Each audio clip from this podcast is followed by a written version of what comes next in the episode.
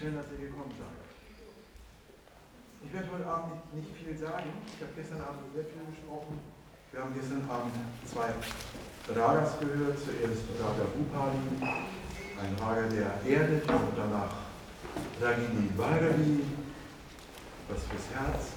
Und heute Abend wird Manfred auf der Sita, nicht auf der Sobaha, auf der Sita, den Raga Yaman spielen, der genau für diese Tageszeit. Und der als jeder indische Raga hat sozusagen ein Gefühlsinhalt, der Rasa. Und der Rasa für den Raga Yaman ist Shanta oder Shanti. Also er soll Frieden erzeugen. Und das ist hochinteressant, wie er das tut. Das würde allerdings so eine, nur zwei bis zwei, zwei, zweieinhalb Stunden, wenn wir an Musikhochschulen sind, Lecture Demonstration, das zu demonstrieren, wie das funktioniert. Das ist nämlich hochinteressant, auch für westliche Musiker. Also, bei diesem Raga geht es darum, dass Spannung tatsächlich aus dem Körper gelöst wird. Und das macht, macht dieser, dieser Raga auf eine ganz, ganz interessante Art und Weise. Das soll dabei erzeugt werden. Und äh, der Verlauf ist wieder à la Georgiana, die ersten drei Teile, Musical, mit der Tambura-Begleitung. Die Tambura, das hatte ich gestern, wollte ich eigentlich nicht erläutern, ist sozusagen so ein innerer Spiegel. Die Tambura erzeugt den Grundton, in diesem Fall die Oktave und die Quinte, also dann, dann, dann, dann, Quinte, Oktave, Oktav, Quinte. Und zwar mit den dazu oszillierenden Obertönen.